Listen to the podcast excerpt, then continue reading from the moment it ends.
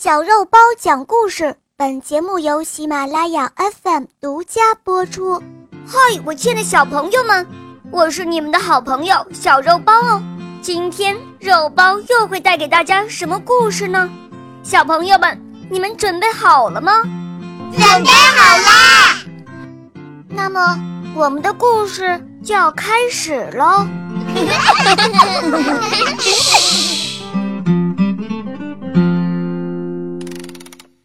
小红鱼播讲：肉包来了。有一条可爱的小红鱼生活在鱼缸里，快乐地度过了每一天。鱼缸虽然狭小，但是却很温暖舒适。可是有一只大黑猫打破了小红鱼平静的生活。这只大黑猫。总想使小红鱼像老鼠一样变成它的美味晚餐。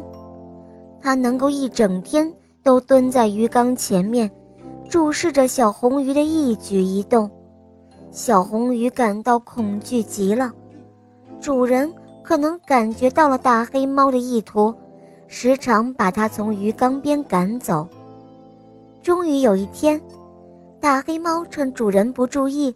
端起鱼缸，连同小红鱼一起倒入了洗手池中。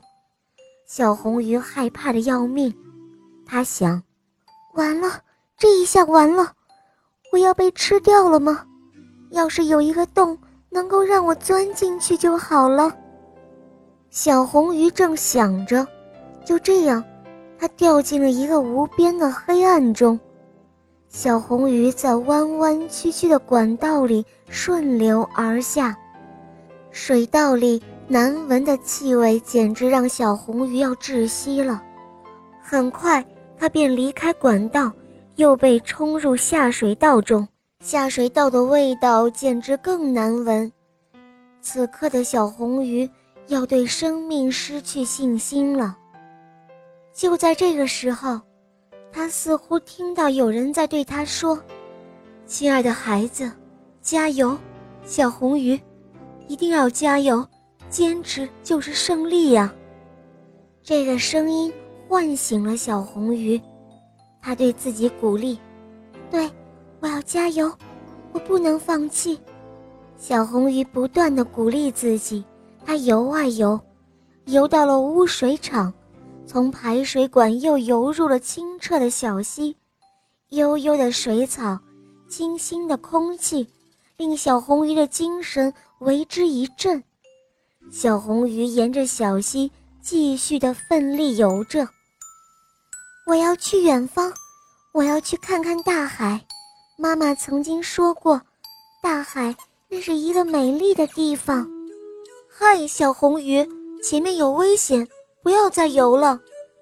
突然有一个声音对小红鱼说：“小红鱼，看看，原来是青鱼姐姐在警告它。”小红鱼对它说：“不，我不怕，我一定要去大海。”后来，小红鱼经过自己的努力，它真的看到大海了，并向大海游去。好了，亲爱的小朋友。今天的故事肉包就讲到这儿了，赶快关注肉包来了，打开主页收听更多的专辑吧。